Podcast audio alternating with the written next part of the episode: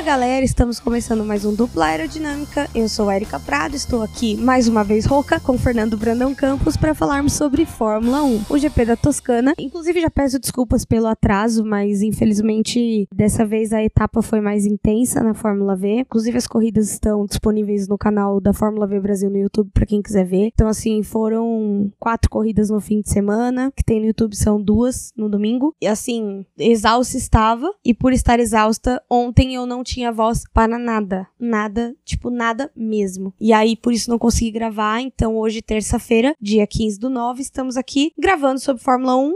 Inclusive, assisti a corrida hoje sem spoilers. Eu sou a maior fu fugitiva de spoilers que vocês já viram. E aí, Fernando, tudo bem? Eu não sei como. Eu não sei como você conseguiu, porque, sinceramente, sempre que eu perdia uma corrida de madrugada, eu, eu acordava com spoiler na cara. Pá! Então eu tô realmente impressionado com o seu poder de Matrix para evitar spoiler. Mas sim, tudo tranquilo por aqui.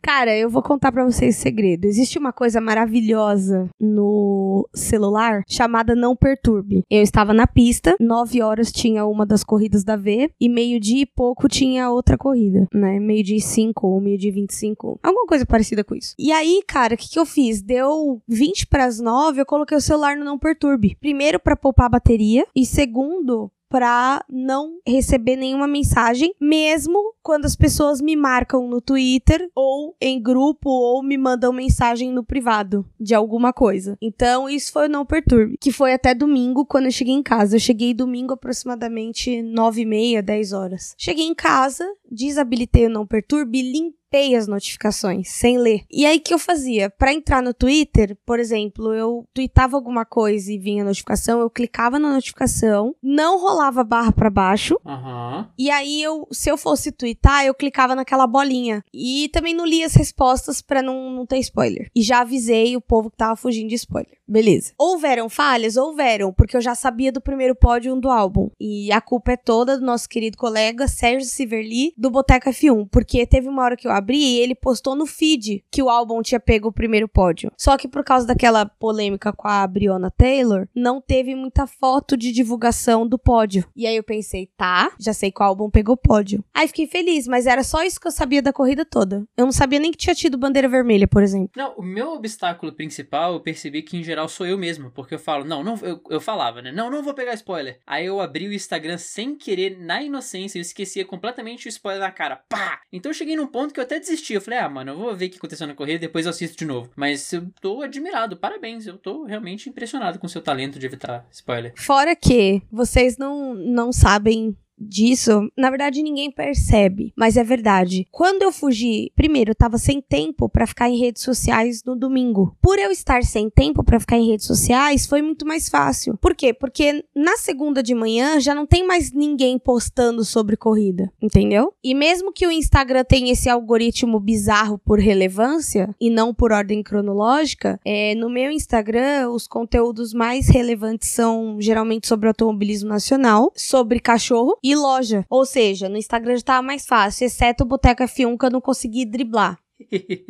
Deu alguma coisa ali. Mas é porque eu sigo uma hashtag no Instagram e não ia conseguir fugir mesmo. Já o meu Twitter é por ordem cronológica. Ele não é por relevância. Não, mas ia ter uma falha ou outra, era fatal. Só de você só pegar um spoiler já tá sensacional. Então fica aí os parabéns pra, pelo, pelo momento Matrix do final de semana. Sim. E quando eu via que era alguma coisa sobre Fórmula 1 também, chegou algumas mensagens, algumas notificações. Eu não lia. Eu lia só a primeira frase, não, e fechava. Por que eu faço isso, né? Agora eu vou explicar ao vivo. Só que não, porque o podcast é gravado. Mas enfim, porque, cara, eu gosto de fazer os meus comentários sobre a corrida com a minha opinião. Querendo ou não, dupla aerodinâmica, não sei se vocês percebem dessa forma, mas é um react. Tanto meu quanto do Fernando. Então, não faz sentido eu pegar a opinião de outras pessoas, matéria e podcast e, comentário sobre a corrida, porque aqui não é um podcast de notícia. É uma notícia comentada, entendeu? Tipo, não é. Por exemplo, hoje tivemos no pódio Lewis Hamilton, Valtteri Bottas e Alexander Albon álbum. É tipo, então, ai, porque a corrida do Hamilton foi assim, assim, assim, eu acho que isso, isso, e nananã entendeu? E é, foi, e é por isso que eu decidi fugir de todo e qualquer spoiler. O mais difícil foi o GLR. Esse foi a parte mais difícil. Porque eu ignorei duas mil mensagens no WhatsApp e mais de mil no Telegram. Você não tem noção, entendeu? Porque os outros grupos eu só não abri. Mas GLR eu sempre abro. Então foi tenso e dramático. Bom, enfim, né? Então, vamos falar finalmente sobre a corrida GP da Toscana. Cara, eu acho que o primeiro comentário sobre o GP da Toscana é: fica GP da Toscana. Que pista legal pra corrida. Dá uma corrida muito boa ali. Foi uma corrida que teve, assim, é, além das bandeiras vermelhas, teve bastante ultrapassagem, bastante ação na pista, estratégia e, e assim, aquela coisa do, ai, vai dar pra abrir o DRS, não vai, é uma pista mais estreita, nananã. Então, assim, eu acho que valia a pena a Fórmula 1 estudar de manter essa pista. Sim, é uma pista old school, como falaram muito na transmissão brasileira e na, na, na, estrangeira. É uma pista que tem aquele misto de brita com, com grama. Então, os limites de pista são efetivamente os limites de pista. Quem sai da pista é punido com perda de tempo, mas ao mesmo tempo não tem tanto dano no carro quando é só uma espalhada. Você tem a perda efetiva ali, o dano por você não seguir o traçado, mas você não sai da prova, nem é aquele, nem é aquela área de escape tipo de Paul Ricard, que é asfalto e que você tem que punir o piloto porque ele saiu na, na curva XYZ. Foi uma corrida sensacional, muito pela configuração do circuito, é um circuito bonito de, de sobe e desce, de curvas de alta, de reta longa, não só na Fórmula 1 como na Fórmula 2, tivemos disputas muito, muito boas. Então, sim, se Mugello era uma das poucas pistas que tinha menos chance de ficar no calendário por já ter o Grande Prêmio de Monza, ela entrou agora como uma das grandes candidatas por ter esse clamor do, do, do público para ter ali aquela, aquela desviadinha, um GP da Europa, um GP qualquer, para ter Mugello no calendário porque foi uma estreia de gala de Mugello, sem dúvida nenhuma. É Mugello, é Mugello, é Mugello. Mugello. Mugello. É. Inclusive, cara, foi muito da hora que na transmissão houve uma discussão sobre Ricciardo, Ricardo. Gente, o nome do Ricardo é Ricciardo. O brasileiro fala Ricardo e aí o americano também fala Ricardo, aí todo mundo começou a falar Ricardo, mas é Ricciardo, tem dois Cs. Pizza, Ricciardo. Maquê, entendeu?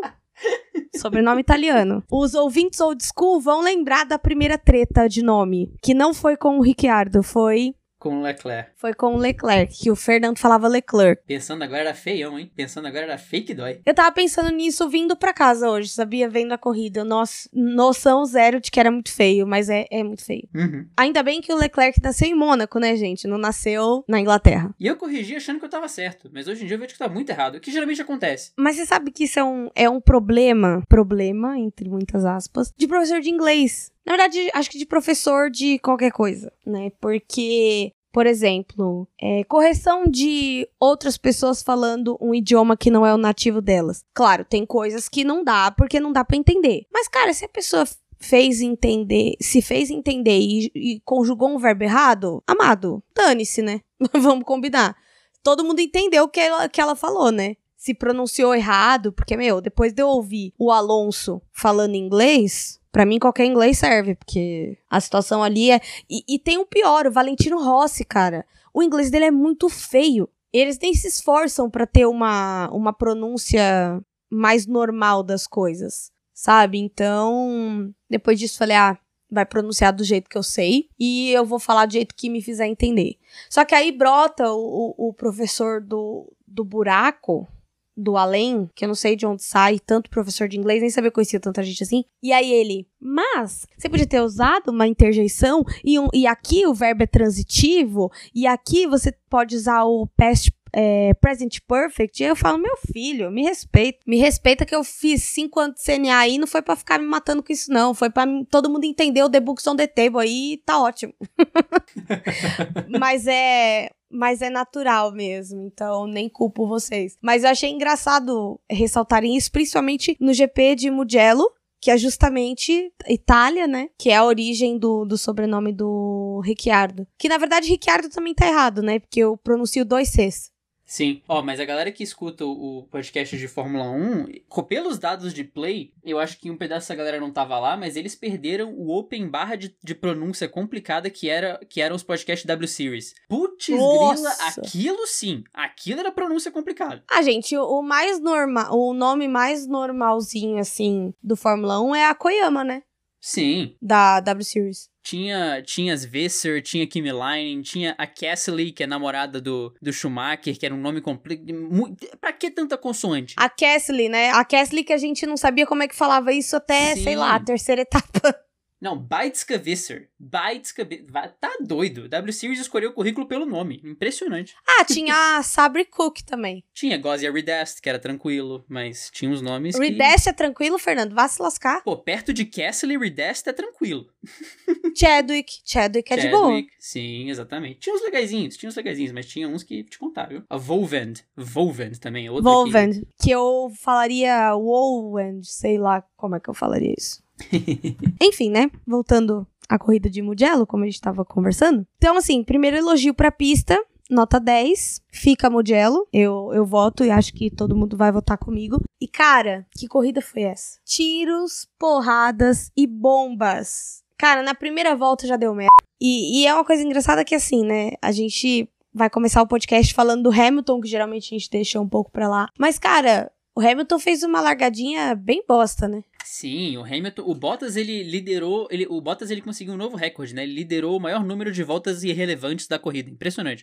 o Bottas liderou até a corrida voltar. Liderou ali as voltas no safety car, liderou a relargada, e quando a corrida voltou, o Hamilton falou: "Tá bom, Bottas, fica quietinho aqui, obrigado, segurou aqui meu lugar, voltei, mas a primeira largada do Hamilton deu aquela cochiladinha. Depois, cara, destacar o Hamilton nessa corrida, além do que aconteceu pós-bandeirada, destacar o Hamilton na pista nessa corrida é muito aquilo, o mundo acabando, todo mundo se batendo e se matando, e o Hamilton consegue ficar pleno lá na frente inabalável. Nada acontece. Não atropela um, um, um, bico quebrado, não bate no muro perdido, não tem problema no pit stop. Não, tá lá. É, é, o que a gente falou. A Mercedes tem um GP que tem problema de estratégia e um de problema mecânico. Fora isso, é igual escola de inglês que eu, que eu esqueci qual é. Nada abala a sua confiança. É impressionante. O Hamilton não é afetado incrível. E isso vem do talento também, porque tem que ter essa constância, tem que ter essa habilidade. Então, um GP que era tem, tinha tudo para ser um, um, GP complicado, até porque ele perdeu liderança na, na, largada, mas não foi nada disso. Hamilton conseguiu vencer mais uma com autoridade. É, então, e ele é literalmente aquele gif que eu já citei aqui, que é um bicho. Cara, eu não sei o que é aquilo até hoje, mas é um cara vestido com aquelas fantasias tipo de vender algodão doce na praia. Não sei se você já viu isso. Sim, já vi, já vi. E aí ele vai correndo e vai explodindo as coisas atrás dele. Eu amo esse GIF porque é super a corrida do Hamilton. tipo, o mundo caindo e ele correndo, sabe? Tipo, que se dane. Mas. É, o Hamilton também foi responsável por uma aerotreta da semana que a gente vai falar mais tarde, deixa pra lá. Uhum. É, por enquanto, né? Porque aqui a gente não deixa passar nada. E, compensação, o Bottas, né? O Bottas é o que você falou. Ele é o rei das performances mais irrelevantes da Fórmula 1. Porque não adiantou nada, né? Não ganhou a corrida, então. E ele é o melhor segundo piloto que uma equipe pode ter. Ele não incomoda o campeão e, ao mesmo tempo, não deixa de fazer a equipe ganhar os construtores. É o sonho de todo Helmut Marko, né, gente? É o sonho do segundo piloto próprio, mas o Bottas, ele não só é o piloto líder de lideranças em voltas irrelevantes, como também é o cara mais confiante no rádio que não consegue imprimir a própria performance, porque ele entra no rádio. eu, eu falei sobre isso no último programa. O Bottas ele não, ele não receberia tanto hate se ele não fosse esse cara, porque ele entra no rádio no meio ali do, do na, chegando no final da prova ele fala no próximo stint eu quero o oposto do Hamilton. E ele ali, né? Tipo, um minuto, um segundo e meio, dois segundos atrás do Hamilton. Você fala, caraca, o Bottas tá sentindo. O Bottas tá querendo ir pra cima. Não deu meia volta. O Bottas perdeu quatro segundos pro Hamilton. E teve que parar porque ele não conseguiu segurar os, os pneus. Mano, se você vai fazer graça, se você vai ser esse cara que se garante, você tem que se garantir. Você não pode falar, eu quero ir para cima, e não conseguir ir pra cima, brother. Não adianta. Não, não, é, não é só falando. Então, o Bottas tem essa característica que, meu amigo, ele tenta resistir a perfil de segundo piloto, ele tenta resistir, mas não vai conseguir. Não vai. Não vai, assim. E, e isso que o Bottas tá no destaque positivo. Mas ele realmente teve uma corrida típica de Bottas, largou bem, não dá para negar na primeira largada, mas depois o Hamilton mostrou que é Hamilton e o Bottas voltou pro lugar dele na segunda posição. Que até esse foi o, o GP das relargadas, né? A gente teve duas paradas, é, das largadas, na verdade. A gente teve duas paradas e duas em movimento. Sim, sim. Na, na, na, real teve três paradas, porque na volta da segunda bandeira vermelha também teve uma parada, né? Foram três paradas. Ah, é verdade. Foram três paradas e uma em movimento. Sim. Que até, inclusive, eu, ach... eu achei que eles iam tentar fazer em movimento de novo, mas acho que eles pensaram assim, hum, da primeira vez deu merda, né? Vamos, vamos parar todo mundo de novo, né? Vamos lá. Perder mais um tempo aqui, que a gente tá sobrando, né? E outra, quase que essa corrida acaba por tempo, né? Sim, o, tá, teve um debate até na transmissão na segunda bandeira vermelha que parece que eles estavam contando, eles descontaram o tempo de bandeira vermelha, então aquele tempo Sim. não estava com o cronômetro rodando. Se tivesse realmente, a segunda relargada seria para tipo duas voltas, mas foi engraçado que até o engenheiro e o Vettel, o engenheiro da Ferrari e o Vettel, né? O engenheiro entrou no rádio e falou: "Acabou a corrida, tal, não sei o que, aquele papo tradicional". Aí o Vettel: "Vai ter outra relargada ou já acabou?" Assim, só pra saber. Vai que, né? Vai que. E aí, voltando. Ai, agora eu tô me sentindo muito vingada com esse terceiro tópico. Vou explicar por quê. Qualquer cagadinha que o álbum faz, até quando não era culpa dele, o Fernando já ia todo pimpão colocar o álbum no Vamos Falar Mal de Quem. E aí agora ele tá em terceiro lugar nos comentários positivos, igual o terceiro lugar da corrida. Ê, foi em cima do Ricciardo. Não gostei, mas ok, já superei. Mentira. Não superei porque eu vi a corrida hoje. Muita palhaçada. Ainda bem que eu não vi. Aí, vocês verem, né? Eu pensando hoje no metrô. Ainda bem que eu não vi essa merda no dia. Porque se eu tivesse visto essa merda no dia, eu ia dar um xilique aqui. Me iludiram nessa merda pra ver o Ricciardo. Tudo bem, né? Uma Renault ser passada por uma Red Bull era um pouco óbvio. Mas. Sei lá, né, gente? Expectativas foram criadas. Não, e o Ricardo foi pra segundo na relargada, né? Ele foi pra cima, ele tentou realmente ficar com a posição. Mas em relação ao álbum, é o tipo da queimada de língua que eu adoro, porque eu tive a mesma queimada de língua com o Gasly. Quando o Gasly subiu, eu no duplo criticava muito o Gasly. Muito, muito, muito, muito. E aí o Gasly caiu, foi pra AlphaTauri, o álbum subiu e a gente começou a ter as avaliações do álbum. Só que cada vez mais foi ficando claro que o problema não era nenhum dos dois. O problema era a Red Bull. Então, aquela leitura de que, caraca, o Gasly tava sendo um péssimo segundo piloto e depois, caraca, o álbum tá muito atrapalhado. Você começa a ter aquele, pera, até na pauta a gente começou a botar um Red Bull 2, não era nem o álbum em algumas situações. Então, é aquela queimadinha que eu A tive. gente é muita gente. Você, né, Nane? Sim, Neném? mas botava Red Bull 2 pra não culpar o álbum. Não, não, botava Red Bull 2 pra não culpar o álbum, quero Eu dizer. sei. Então foi, foi uma queimada de língua que eu fiquei muito feliz. E temos uma atualização no nosso querido troféu Nico Huckenberg, né? O- a primeira atualização do ano foi o nosso querido Lando Norris. O nosso aberto de piloto sem pódio, Nico Huckenberg, agora tem Nicola Latifi, George Russell e Esteban Ocon sem pódio. Fora isso, a galera já tem aí nosso seu troféuzinho em casa garantido pra chamar de seu.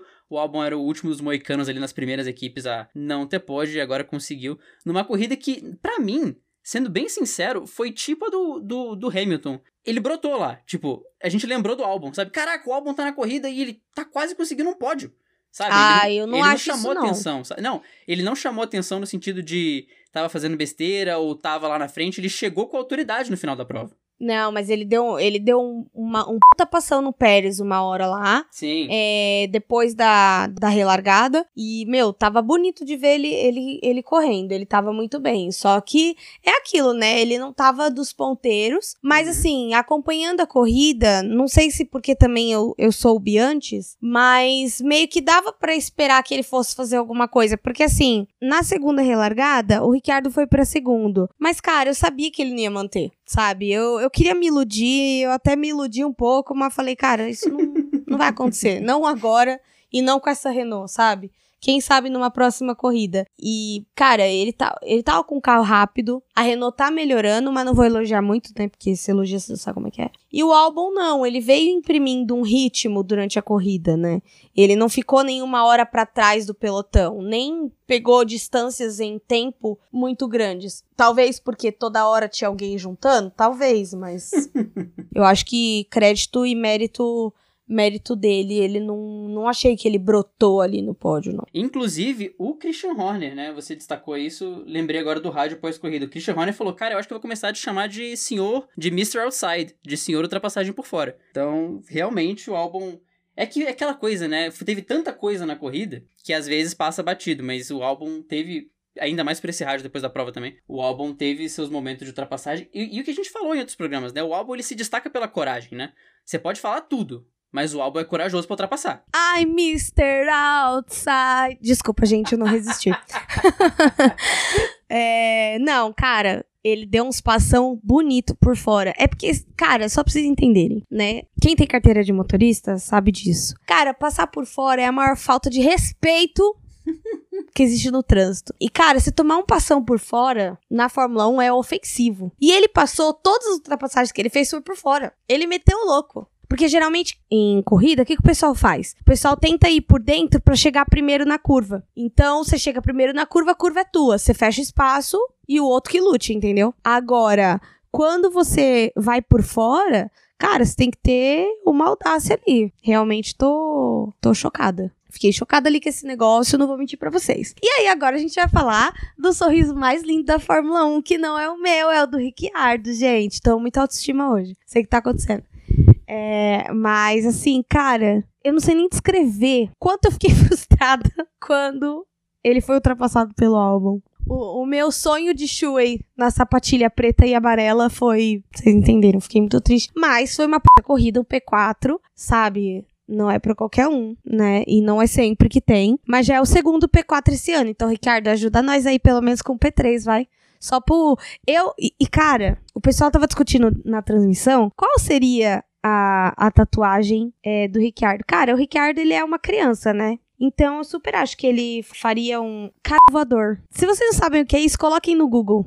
Não, não coloca não, vai aparecer umas coisas estranhas. Tem um filme brasileiro, é, que eu não sei o nome, que no começo da faculdade a gente sempre comentava de uma cena, que é um professor que ele chega passo na sala porque desenharam né, aquela figura que o, inclusive o Ricardo ama desenhar isso nas pessoas. Ele desenha nas costas dos outros nas camisetas, no cartão de autógrafo. Ele é ele é meio meio meio quinta série para isso, né? E aí o professor chega na sala e fala assim: "Eu quero saber quem é que foi que desenhou paralinhos voadores na porta do banheiro feminino".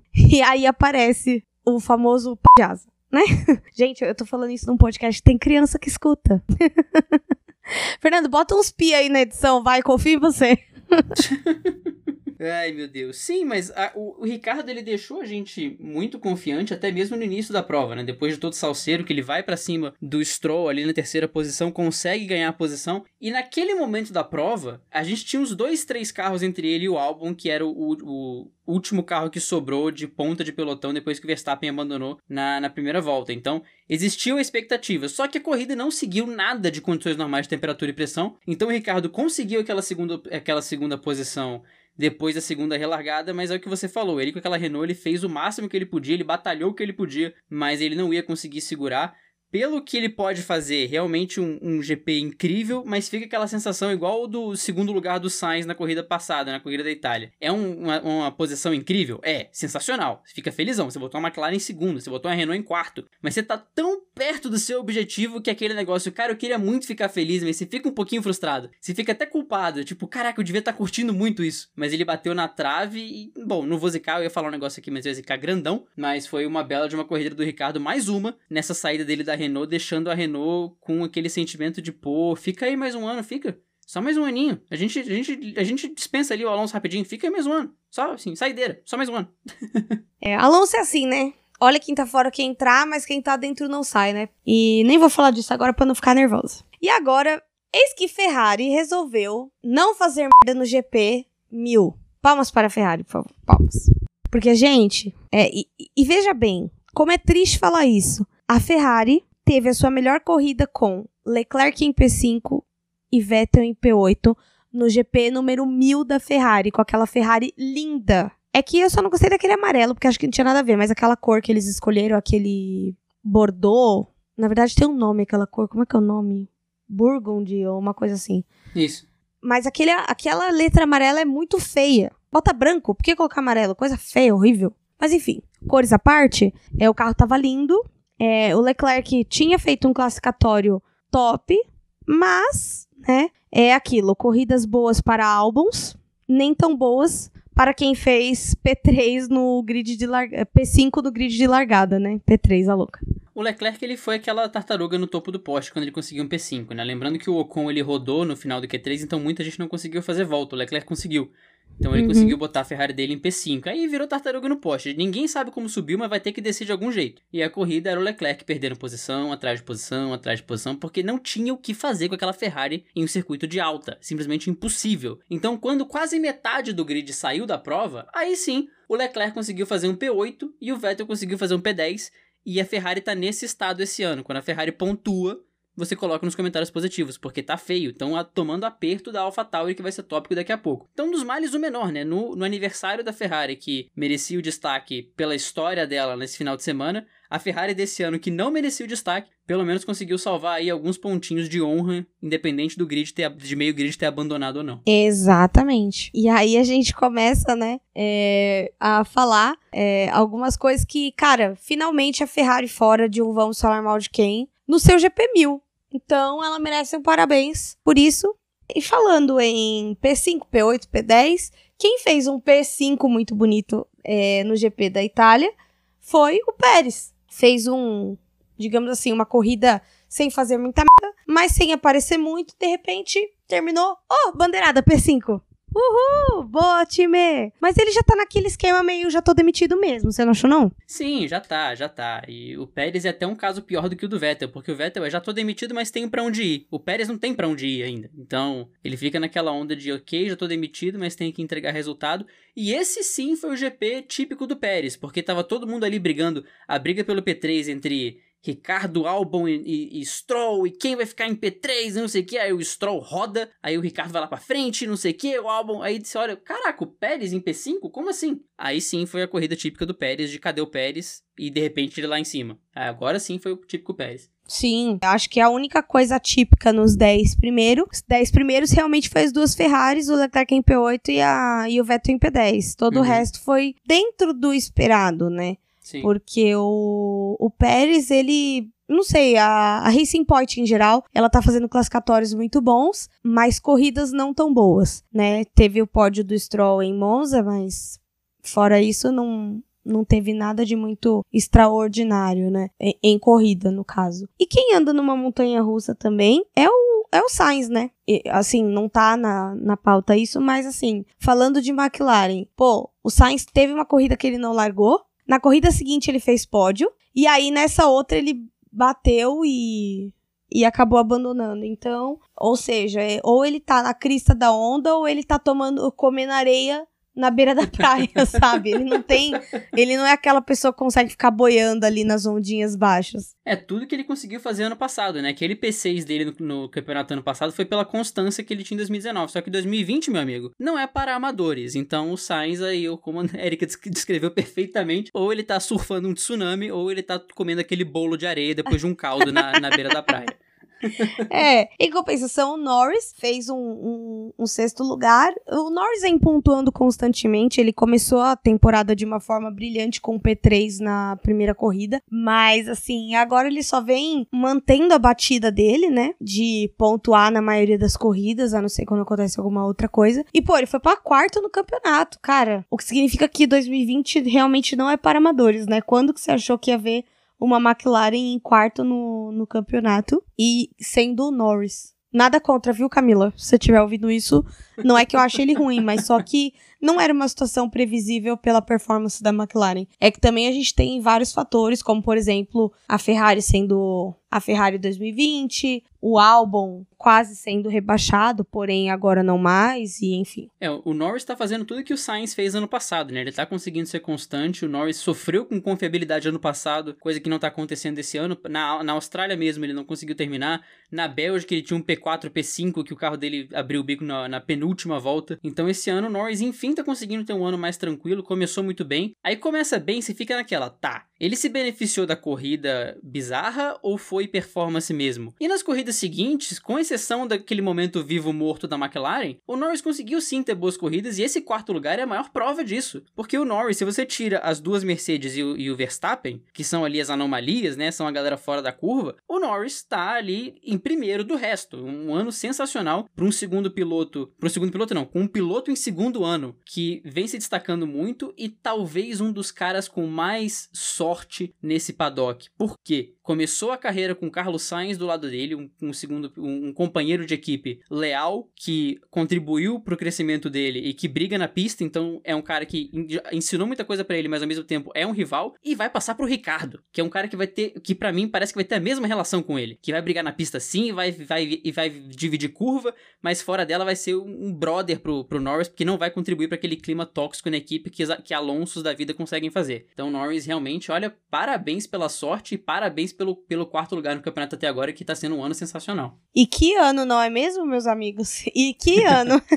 e aí a gente tem um personagem que ainda não tinha aparecido. É, na verdade, o Kvyat andou sumido dos nossos podcasts, né? Ou ele aparecia no Vamos Falar Mal de Quem, ou ele não tava. E hoje ele aparece nos comentários positivos com um P7 pra AlphaTauri depois do abandono do Gasly logo na, na primeira volta, por um acidente que não, não foi culpa dele, mas enfim, não deu para terminar a corrida. Então ele tá conseguindo levar a AlphaTauri no campeonato também e auxiliando quando precisa, né? A AlphaTauri tá mais perto da Ferrari. Na verdade, acho que é a Ferrari que tá mais perto da AlphaTauri.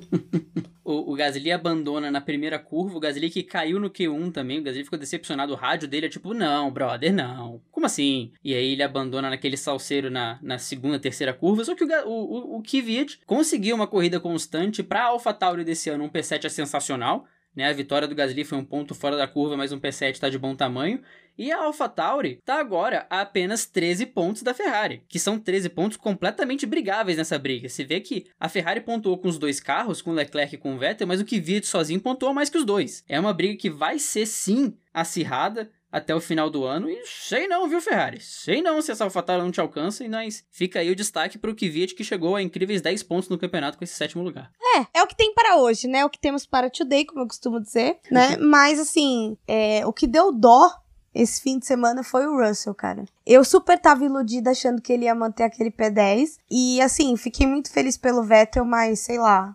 O Vettel já tá demitido mesmo, sabe? Já tem vaga em outra equipe, então ele pontuar ou não não faz a mínima diferença. Mas por Russell isso faria muita diferença. Seriam os primeiros pontos dele na Fórmula 1 seriam pontos para Williams, que tá recomeçando, então fiquei hashtag chateado. Williams que foi destaque nesse final de semana, tem que se admitir. O Latifi não ficou em último, ele conseguiu brigar ali no, no, no Q1, largou na frente do Magnussen, chegou a pensar em talvez ir pro Q2, ele fez um quali interessante. O Russell completou incríveis 30 a 0 contra o companheiro de equipe em quali. O Russell nunca na carreira largou atrás do companheiro de equipe, é assustador. E na corrida ele vinha seco para um P9, pelo menos. Ele vinha seco. O Vettel falou, a Williams Sim. era mais rápida que a gente. hora que eu nem lembro, foi durante a janela dos box, depois da, da relargada, quando começou todo mundo a entrar, que ele ficou em P7, cara.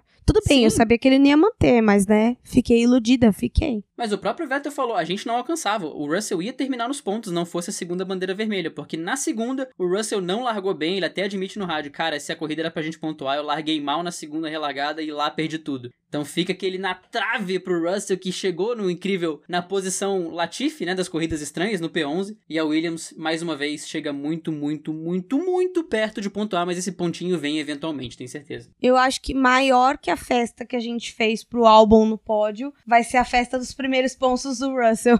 com certeza, com certeza. E agora a gente chega no quadro favorito de vocês. Um quadro que vai ser mais curto, né? Quer dizer, depende. Agora a gente vai falar mal de quem, Fernando?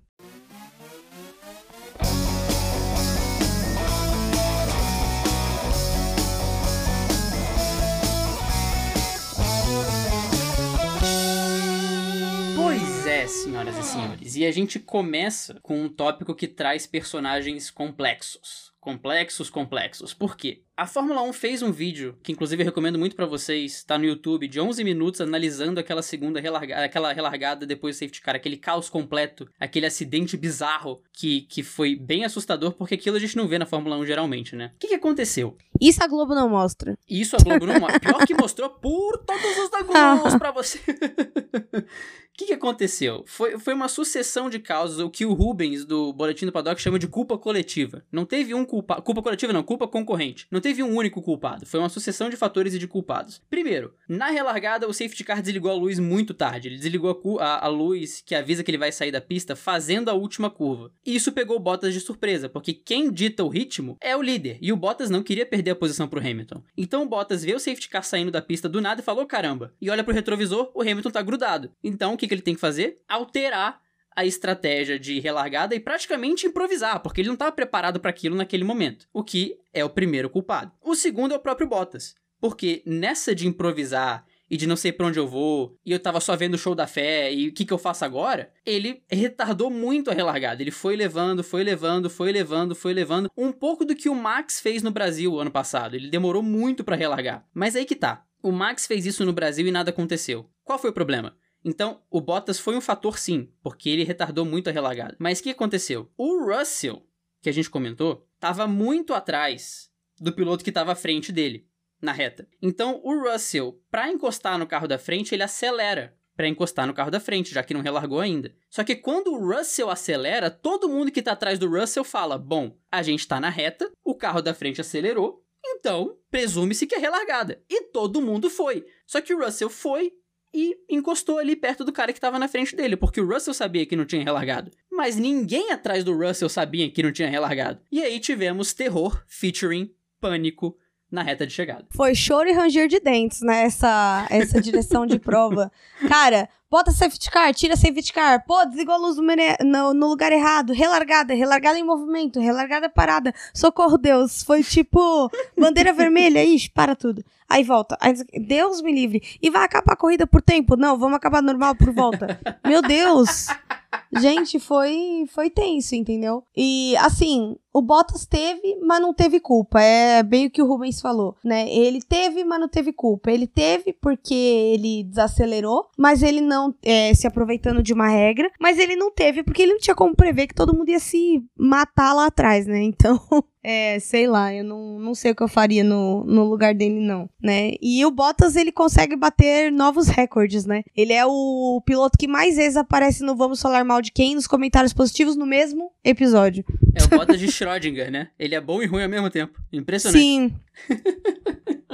Ai, como é que se fala isso? Eu não sei, eu falei Schrödinger, mas eu certamente falei errado. É Meu Schrödinger, é, eu acho. É, não sei. Meu alemão é de eu é, acho. é aqui de Brasília. Não tenho. É alemão isso? Eu também não sei.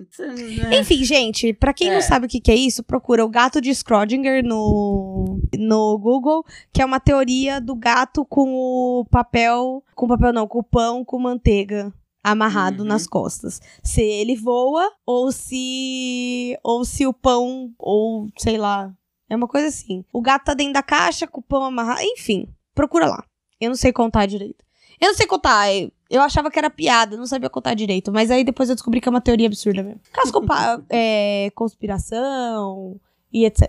E aí a gente fala, vou falar mal, da Red Bull, né? Cara, complicado, né? Se falar que não fiquei feliz porque o Max abandonou a primeira curva, vou estar mentindo. Fiquei porque sou dessas. É, não que eu deseje o mal, que ele bata nem isso. Mas é que, mano, sei lá, só não queria que ele ganhasse, tá ligado? Mas é, ele abandonou. Ele ainda tentou sair da caixa de brita e aí voou pedra pra tudo quanto foi lado. Inclusive, uma ideia burra, né? Você acelerar na brita, mas ok. Como disse o Everaldo Marques no, na transmissão, caiu na brita, meu irmão, já era e não ia conseguir tirar o carro dali. Mas, cara, a, a, culpa não foi dele, foi inteiramente da Red Bull. O carro dele já estava com problema. Pelo que ele me falou, foi um problema na embreagem. Pelo que ele me falou, não, né? A íntima. Mandou mensagem no WhatsApp. Fiquei impressionado aqui. Fiquei, caraca, a gente tem contato?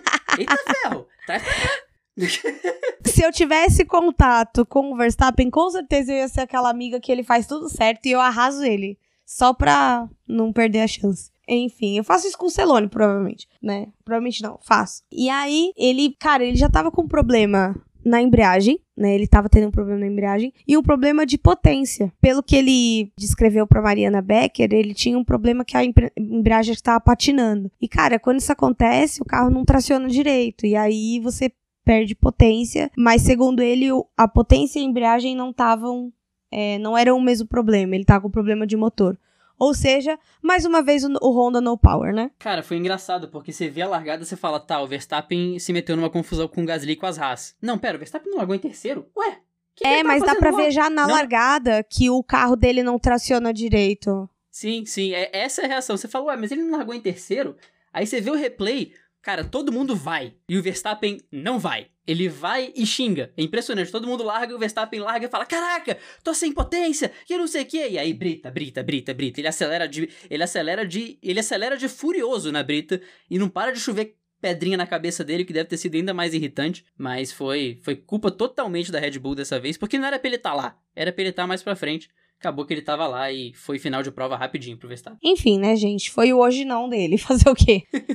e a, o Racing Point, né? Do Lance Stroll, ou seja, filho do dono, que bateu feio né? Inclusive, foi uma batida feia. Eu vi o vídeo, né, no detalhe depois. É, na transmissão, tava vendo mais rápido. Mas assim, cara, no detalhe, ele ficou. Ele se abalou um pouco, né? Ele tava até tremendo. Eu fiquei até. Falei, meu, será que. Sei lá. Ele tomou um susto. Porque teve um problema na suspensão e ele bateu com tudo. É, não, não teve como ele frear. E aí ele coloca as duas mãos, assim. Eu, eu achei até que ele tava meio que chorando, não tava? Sim, devia estar tá chorando de susto, né? Tipo, caraca, do nada você tá desgovernado a 300 e tanto indo pro muro, sabe? Tipo, você se assusta, você não sabe pra onde vai. É impressionante. E eu achei ali, assim, foi uma batida muito rápida. Então dá uhum. para ter uma noção pela imagem da força que ele bateu no muro. Sim foi assim, né, vamos lá, né? Primeiro, o choque, que a gente vê o Stroll tremendo, vê ele saindo tonto, então realmente deve ter sido uma pancada muito forte. Vai deve sair o relatório de força G aí, deve ter sido algo impressionante para ele, então realmente fica o susto. Fica o destaque para a performance dele, porque ele estava tendo uma corrida muito sólida, então o Stroll vem sim num ano muito bom, saindo de um pódio.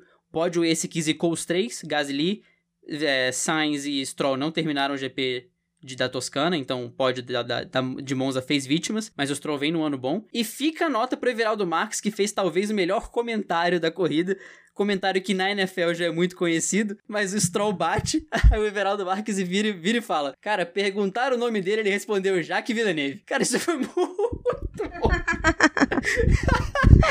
Jacques Villeneuve, é. É tipo quase, né? Mas ok. Sim. Aliás, é muito engraçado. Não sei para quem quem acompanha a NFL, eu comecei a acompanhar a NFL em 2016, assim com mais afinco. E, cara, é muito engraçado ver o Everaldo Marques narrando Fórmula 1. Acho que para mim o momento do auge foi o momento da barata, velho. Nossa, porque sei lá, eu, eu meio que me assustei. Eu tava com o celular na mão e entra uma coisa preta na imagem. Aí ele, tira essa barata daí. foi um. Foi engraçado. Foi. Teve vários momentos nessa corrida que mereceram o, o destaque aí da narração, mas essa da Barata foi sensacional, né? E aí, fiquei com dó do Stroll. Na verdade, eu vi que na hora que, que ele foi falar da batida, primeiro ele esperou para ver se o Stroll, Stroll tava bem, para depois Sim. fazer a piada. Porque acho que ele ficou um pouco preocupado ali. Porque, de novo, cara, os caras da FON, é, essa batida eu vi no highlight primeiro. Ela, ela apareceu para mim o, o replay no Instagram. Cara, eles fizeram de novo aquele negócio de abrir a câmera para deixar a gente preocupado. Mas aí depois eu falei, ah, eu nem, tanto que eu nem me liguei que a. Como eu não vi os. Eu vi um treino classificatório e não vi o, o, um treino livre e não vi classificatório, eu até achei que tinha sido no classificatório, né? Falei, ah, deve ter batido e eu não vi, né? Mas foi na corrida mesmo. Ou seja, eu tinha tomado dois spoilers, eu só não sabia. E essa batida ela teve um fator que foi igual ao do Leclerc no GP da Itália. O problema, um problema dela foi que o link ao vivo pegou porque era briga da pista. Então você vê o carro indo embora. Não é que tipo a transmissão corta para ele já tá o, Leclerc, o, o, o Stroll saindo do carro, tal, não sei o que. Ele bate forte e você fala: "Eita, será que tá bem?" Aí a câmera abre e tal, aí depois você vê o, o Stroll meio que mexendo ali, meio tonto, tudo mais, então assusta mesmo e é normal, mas graças a toda a proteção da FIA, todos os avanços tecnológicos e tudo mais, o Stroll saiu andando e tranquilo dessa batida, apesar do susto, que deve ficar um, um, um susto absurdo para ele, e também gente nem falou tanto, pra galera que largou, né? Porque primeiro o Sainz deve ter agradecido muito o Alo, que claramente o Alo salvou muito o, o Sainz, mas os rádios da galera na largada tinham dois rádios diferentes. O Grosjean e o, o, o Giovinazzi estavam bravos, do tipo, cara, o que, que tá acontecendo aqui? O que, que foi isso? Por que quem fez isso? Quem tá lá na frente? O Sainz tava assustado. O Sainz falou: Caraca, isso foi perigoso. Porque ele entrou embaixo de um carro naquela bagunça. Imagina como esse cara não volta pra corrida seguinte, sabe? Por mais que seja a profissão dele, por mais que seja. Deve dar um, um, um oi sabe? Na primeira vez que ele volta, na primeira volta dele de volta no carro, deve dar um, um sustinho, sabe? Aham. Uhum. Exatamente, tipo, foi, foi meio tenso. E aí a gente encerra o Vamos Falar Mal de Quem, porque a gente já falou sobre a, a batida do Gasly, que, cara, o culpado foi o Raikkonen, na verdade, né? O Raikkonen deveria estar no Vamos Falar Mal de Quem. Sim, sim. É aquela coisa, né? Se era para culpar alguém, culpava-se o Raikkonen. E foi, no, no frigir dos ovos, foi aquela coisa de muito carro, pouco espaço, alguém ia fazer cagada. E aí sobrou Eu acelero, eu freio, o que que eu faço, né? Tipo, Exato. Should I stay or should I go? Mas assim, ele acelerou e ele foi que nem uma bola de boliche, atropelando tudo que ele via pela frente. Você tá maluco? Era o Gasly no meio e as duas Alfa fazendo sanduíche, rapaz. Ah, meu Deus. ah, não. Ele lançou a piadoca. É a dança do machixe. Nossa, Fernando, cancela. Gente, cancela o Fernando. É porque assim, às vezes acontece uma piada e o Fernando é aquela pessoa que ele fica apegado na piada. Eu fico. Ele se apega na piada. É que nem o bonde da raiz sem freio. Ele não esquece da piada. E aí, toda vez ele vai falar. Hoje teve. é, Domingo não teve a raça sem freio, né? Agora que eu. Não, mas do- domingo teve a piada que eu sou mais apegado. Da dança do machixe. Não, toda vez que o Sainz abandona a prova, eu tuito. Carlos Sainz da prova porque bateram nele. Carlos Sainz Gente, da prova olha mesmo de isso. Não dá pra conviver com uma pessoa dessa. Não dá. Entendeu? Ainda bem que eu não tava no Twitter. Senão já ia o quê? Já ia xingar ele. Falar assim, que merda, de novo isso. Hoje em dia já tem gente que fala, pô, tava esperando a piada do Sainz. É o auge da quinta Tem série, gente né, que gente? financia, tem gente que financia isso aqui, entendeu? Tem gente que incentiva. Não, que nem. É, para quem não sabe, esse esse comentário da, da piadota é porque o Fernando, ele, ele sempre repete as piadas. Sempre. Não é uma coisa só dessas piadas da Fórmula 1. Ele também tem umas piad uns trocadilhos também, bem quinta série. Quem, quem convive mais sabe. Mas foi realmente um sanduíche de Gasly. Coit... Na verdade, o Gasly, coitado, ele virou passageiro total, né? Ele nem viu de onde veio aquela galera. E quando ele viu, tava ele, o Giovinazzi e o Raikkonen fora. Tipo, gente, o que, que tá acontecendo? Eu só tenho seis anos, tá ligado? Eu tava vendo show da fé. Deixa eu dar o devido respeito, não foi um sanduíche de Gasly, eu não vou ser, eu não vou ser assim tão, tão, tão forte com ele. Foi uma, uma baguette de Gasly, né? Ali no meio da bagunça, mas foi bem isso. Ah, Não. Ele tava ali Não, de não. boa. Vou fazer minha curva, de repente, ué. Fizeram a curva dele, né, na verdade. É igual aquele sticker de, de, de humor muito do muito do duvidoso que o Muppet tá rindo e ele fala assim, haha, ué. E quando ele olha pros lados, ele tá no inferno, sabe? É, piadas de mau gosto, né? Geralmente Exato. é isso. Tipo, se faz uma piadinha de gosto duvidoso, de repente, ué, tá calor, né, gente? Alô, Celone, aquele abraço. Gente, o Celone é a nossa referência do que não fazer, né?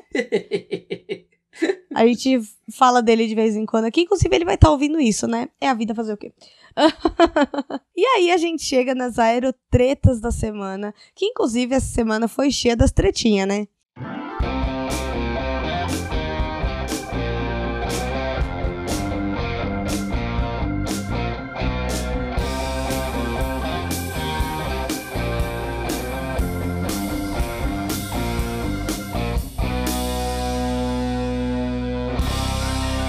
Bom, vamos começar com do, do mais pro menos. Eis que o Pérez, né, pra quem não sabe, inclusive quem me contou essa história foi a Cacá Bairros, beijo pra você, amiga, que assim, o Pérez tem uma treta com um dos chefes da, da Racing Point. E aí, o cara tinha confirmado, fazia sei lá, dois, três dias, que não ia mudar a dupla e que a dupla de pilotos tinha sido confirmada há dois anos. Corta a cena dois dias depois, o Pérez posta nas redes sociais o desligamento da Racing Point. Aí corta a cena de novo, Vettel anunciado na Aston Martin. Na Aston Martin, na Aston Martin. Gente, tô louca, né? Anunciado na Aston Martin, Let the Sky Fall, né? Tipo, a Ferrari que lute agora com os problemas dele, dela, porque agora ele vai estar na Aston Martin. Cara, eu fiquei muito feliz porque Primeiro, não queria ver o Vettel fora da Fórmula 1, todo mundo sabe o apego que eu tenho com ele. E outra, é, ele merece um encerramento de carreira melhor que isso, né? E eu acho ele novo ainda para se aposentar. E sinceramente, dentro de mim, eu sempre tive a convicção de que ele não sairia. Então, eu estava certa. Cara, o Pérez, ele vem pra ilustrar um caso que acontece muito, né? Eu tenho a tradição de fazer aquele grid quando a silly season começa, de ir montando o grid do ano seguinte. E, em geral, sempre tem uma discordância, porque piloto X tem contrato até ano Y. Então, o da vez era o Pérez. Eu postava o, o grid assim, só com o Stroll confirmado na Aston Martin, e aí vinham os comentários naturais. O Pérez tem, comentar, tem, tem contrato até 2024, o Pérez tem contrato, o Pérez tem contrato. Gente, contrato na Fórmula 1 é praticamente uma formalidade. Porque o Pérez tinha contrato até 2023, o Vettel ficou disponível, o chefão olhou e falou: É, sabe esse contrato, Pérez? Brinks, né? Você não tem mais ele não. Porque isso acontece e muito de gente que tem contrato por anos e anos. Por isso, inclusive, que muitos contratos não são duradouros. Na, em esportes americanos, em futebol e nesses esportes assim, os contratos são grandes. Quando o cara se destaca, o contrato é de 5, 10 anos. Na Fórmula 1, não. É tipo 2, 3, 1. Quando tem um contrato muito grande como foi o do Pérez, é estranho. E o do Pérez foi assim porque o Pérez meio que salvou a equipe e uns 300 empregos com o bolso dele, então ele merecia um contrato mais longo. E a Racing Point achou uma cláusula X ou Y lá para fazer a rescisão, o Pérez ainda queria resgatar uns 9 milhões, 8 milhões, eu acho, de multa, barra de coisa por rescisão, mas parece que nem isso ele vai conseguir. E a situação dele é um pouco mais delicada que a do Vettel, como a gente estava comentando, né? Se o Vettel tá no clima do Feliz 2021, com o assento da Aston Martin confirmado, uma atmosfera muito mais tranquila para ele trabalhar e um motor Mercedes, o Pérez não tem isso. O Pérez, em uma situação normal de temperatura e pressão que não se encaixa em, em rádio paddock, cairia numa Haas ou numa Alfa Romeo. Então a situação de, do, do Pérez é realmente complicada pro ano que vem. Ele e, e, e entra naquela coisa, né? Parece que foi de sacanagem pro anúncio acontecer no final de semana de aniversário da Ferrari. Só pra ofuscar. Só pro Vettel aparecer mais, sabe? E, a Racing Point falou que o Pérez anunciou antes da hora. O Pérez que forçou o anúncio da Racing Point. Mas é porque ele tem uma picuinha com, com o chefe lá do bagulho. Sim, sim. Vocês entenderam, né, gente? Que chega 11 15 já tô cansada já.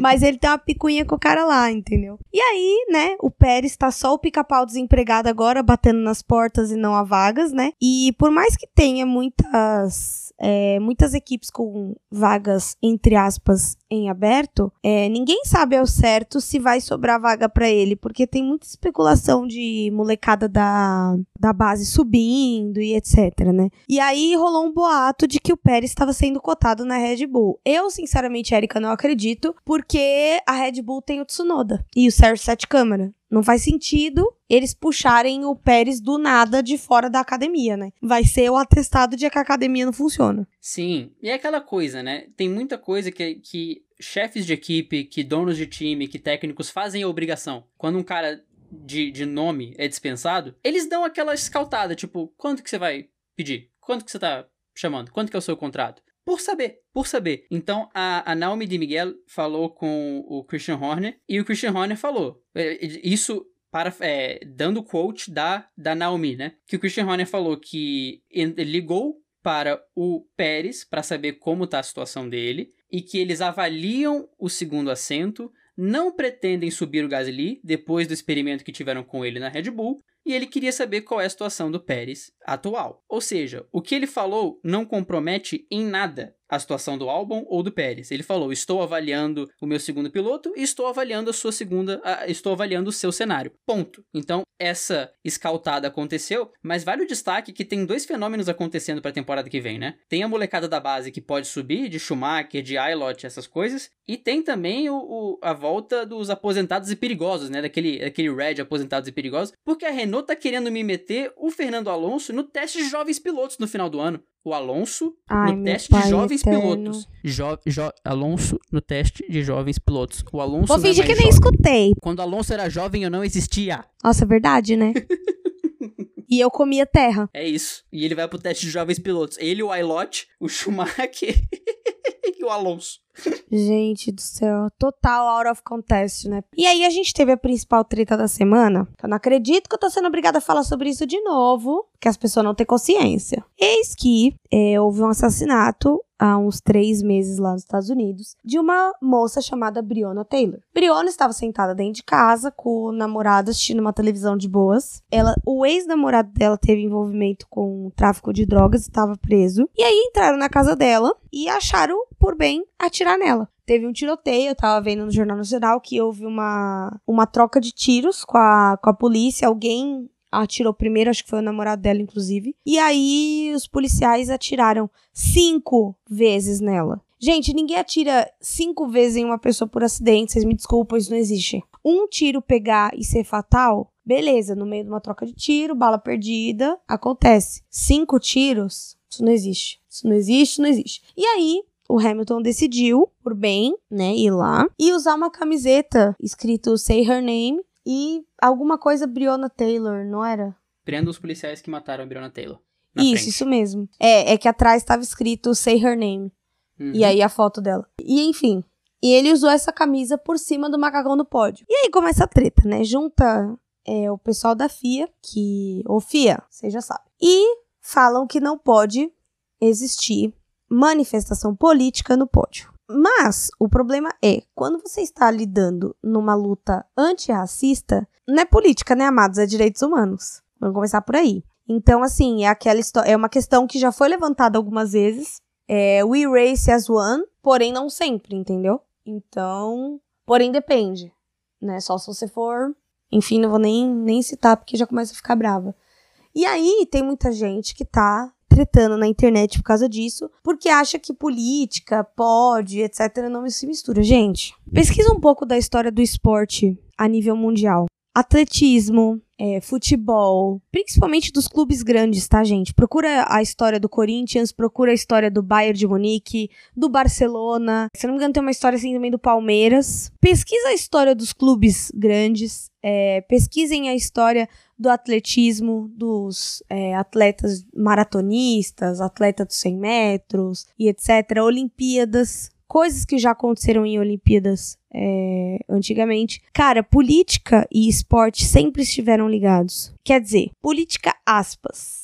Porque lutar contra o machismo, contra o racismo, é, contra a homofobia, vocês me desculpem, mas não é política, é direitos humanos. É você assegurar o direito de pessoas que são diferentes de você estarem ali, vivas, e estarem vivendo com qualidade. Então, isso não, não, não existe muito de ai, política. Para mim, Érica, política é quando você está fazendo campanha para candidato. Se tivesse, por exemplo, um piloto americano e metesse o bonezinho, bonezinho do Make America Great Again. Igual o Tom Brady fez há um tempo atrás aí. Decepções. E, e aí, isso não é. Isso sim é política. Agora, o cara defender a luta antirracista. E outra, não era a Fórmula 1 que tava com anti-racism enorme em todos os lugares desde o começo da temporada? Não tô entendendo. Tem alguma coisa nessa narrativa que o discurso não se encontra. E o argumento que entra nessa questão, eu, eu tô procurando aqui enquanto eu falo, não encontrei, mas caso eu não encontre, eu falo no programa que vem também para garantir. Mas teve um jornalista que tava, que já tava justamente comentando essa questão de será que o esporte é lugar para isso? Será que é? Será que não é? Ele postou o pico de pesquisas com o nome Brianna Taylor logo depois do pódio. E aí ele mostra, é por isso, porque o Hamilton é talvez um dos representantes que tem uma das maiores plataformas de, de fala para isso, que ele pode alcançar mais gente. Ele, com uma camisa sem falar uma palavra, gerou um pico de pesquisas gigantesco. Algo que era o objetivo dele: fazer que a causa seja vista, além de trazer justiça. Ele não ofendeu ninguém, ele não bateu em ninguém, ele não xingou ninguém, ele botou uma camisa e atingiu o objetivo dele que era alcançar um número maior de pessoas que fizeram uma pesquisa, pessoas que não conheciam a história toda, pessoas que ou sabiam por alto o que estava acontecendo ou sequer sabiam, o que é muito comum. Então, é isso que mostra que não existe exatamente um espaço de ah, mas aqui não é espaço para isso, aqui é espaço, aqui não é espaço. Gente, não tem ninguém com adesivo de político no carro para defender candidato X, candidato Y, candidato Z. Isso é algo, na verdade, que a gente não deveria, não deveria nem estar tá discutindo em pleno 2020, né? Não era uma causa que a gente pois é, é isso que eu tô louca aqui. E o Hamilton, ele fez uma coisa, o gesto, para mim, o mais simbólico nessa, nessa questão toda, e um dos mais bonitos, foi que ele subiu no pódio, com a camisa, ficou lá no, durante o hino com a camisa. Primeiro, na hora de botar o boné, virou para destacar a parte de trás da camisa, que tinha a foto dela e say her name em cima, fale o nome dela. E quando chegou o momento de, do champanhe, ele tirou a camisa. Ou seja, agora que é o momento de celebração, eu não vou estar com isso aqui. Isso aqui não é Porque pra ser celebrado. Porque o que é sério é sério, né?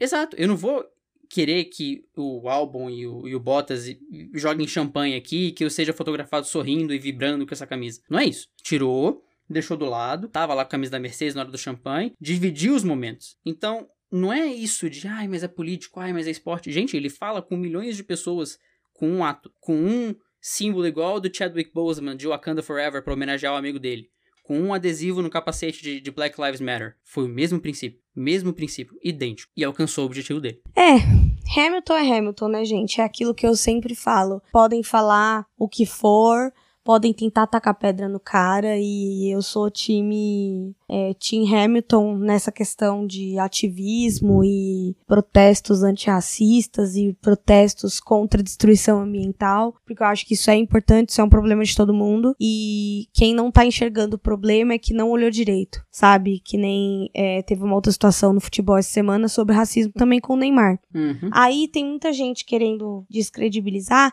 Ai, porque ele nunca se identificou como negro. Ah, então porque você nasceu desconstruidão, então. Saiu da barriga da mãe, é, chamando macho de escroto, entendeu? E falando vidas negras importam. Ah, tá, então tá bom. Só pra eu saber se vocês já nasceram assim desconstruídos, né? Porque pra falar um negócio desse, cara, ninguém tá livre disso. E outra, a percepção de que ele é negro. Cara, isso é muito sério. Eu tenho um caso na família disso, de que a pessoa não tinha autopercepção da cor da pele. É, e a gente vê isso o tempo inteiro. O tempo inteiro. Inclusive, na faculdade eu convivi com um cara que ele era preto e fazia piada racista. E eu sempre fiquei meio amado. E aí, tipo, ele metia aquele louco de, ah, todas as vidas importam, entendeu? E falava, amado, não- eu acho que você não leu direito. E aí, depois de um, muitos, muito tempo, eu vi ele, tipo, botar a mão no consciência e falar, putz, eu era um cara idiota. Porque assim, aquilo. Talvez o Neymar nunca tenha sentido que aquilo era sobre ele. Até ser. Então, eu acho que eu admiro muito é, os atletas que estão dando visibilidade para esse movimento. É, o negócio tá fervendo lá nos Estados Unidos, pelo que eu tava vendo no jornal mais cedo. E tem que ferver mesmo. Tem que ferver mesmo. Acho que tá certo. Porque chega, sabe? As pessoas precisam mudar. Eu tava falando sobre isso até na terapia. Cara, é um surto coletivo onde a pessoa acha que ser racista é uma questão de opinião e que cada um tem a sua. Não, amigo. Tem gente morrendo, isso não é opinião. Então, é. Enfim, discussões políticas à parte ou não, de direitos humanos ou não, a gente encerra esse comentário por aqui. A gente começa o encerramento do programa, né, Fernando? A classificação de pilotos está pronta, senhor? Tá pronta dessa vez, eu tô preparado aqui. Aham!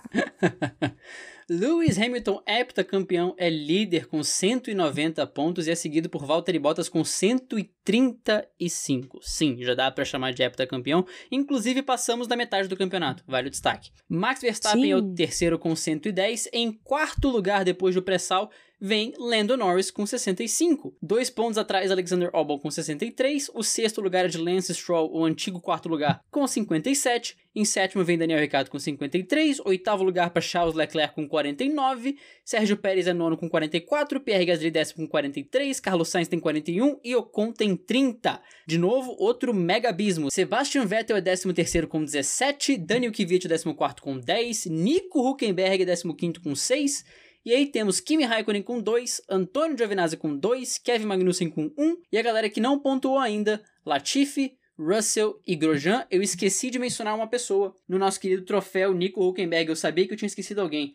Temos Latifi, Russell, Giovinazzi e Ocon. Esses são os quatro pilotos sem pódio na Fórmula 1. E os construtores? Nos construtores temos a Mercedes, provavelmente já campeã, com 325 pontos. Em segundo lugar, a Red Bull, com 173. Em terceiro, a McLaren, com 106 pontos. Em quarto, a Racing Point, com 92 pontos. Ou seja, a batalha pelo terceiro ainda está em aberto entre McLaren, Racing Point e Renault. Renault tá com, em quinto com 83. Ferrari em sexto com 66. Em sétimo, AlphaTauri com 53. Em oitavo, Alfa Romeo com 4 pontos. Em nono, Haas com 1 ponto. E em décimo, Williams sem nenhum ponto por enquanto. E a gente vai ficando por aqui, mas antes vamos falar dos Best Fans. Fernando, quem são os Best Fans do Twitter? No Twitter nós tivemos o nosso Auto Radio Podcast, o Ricardo Banniman Soares, nosso grande amigo e, e colega podcaster também. Tivemos o Matias Dantas, o Davi dos Santos, o Luiz Ferreira, Max Souza, Danilo Augusto, Renato JB, Letícia Eichhoff, Eichhoff e o Daniel L. Real. Letícia, desculpa, eu apanhei do seu sobrenome, eu, eu peço perdão. É, no Instagram tivemos o Gabriel Figueiredo, a Lé Ranieri, a Thalita Lima e o Rian Rodrigues. E por hoje a gente fica por aqui. Para encontrar o dupla nas redes sociais e participar do, dos Best Fans, a gente pede para vocês marcarem a gente no Twitter, falando do episódio, arroba The Aerodinâmica, ou no Instagram, arroba The Aerodinâmica. Gente, lembrando, tem que marcar, selecionar a bolinha, porque às vezes fica só o arroba, mas não é clicável e a gente não consegue compartilhar, a gente não consegue contabilizar. Para me encontrar nas minhas redes sociais é, particulares, arroba no Instagram e arroba no Twitter. Eu fico por aqui, um forte abraço para vocês e até a próxima corrida. É, na verdade, o próximo podcast, que vai ser sobre é, Stock Car. Até mais, pessoal. Um grande abraço e tchau. Fica uma correção rapidinha antes de ir embora, porque o Ale Ranieri me mandou mensagem. Eu falei na corrida passada que os, os, os cenourinhas podiam empurrar o carro do Magnussen para trás, mas não, não podiam. Tinha um posto de comissários ali que impossibilitava. Então o Magnussen tinha sim que ser empurrado para frente. Falha minha, Ale Ranieri corrigiu com perfeição. Se você quiser me encontrar nas redes sociais, arroba Campos no Twitter e no Instagram, também dando meu espetáculo nas redes sociais do Dupla com a Erika. Se você, querido ouvido, estiver nos escutando no Apple Podcast, não deixe de deixar as 5 estrelinhas, porque elas são muito importantes para nós. Eu vejo vocês no próximo episódio. Um abração para todo mundo, um beijo, um queijo, fique em casa, não espirra na cara de ninguém e até a próxima.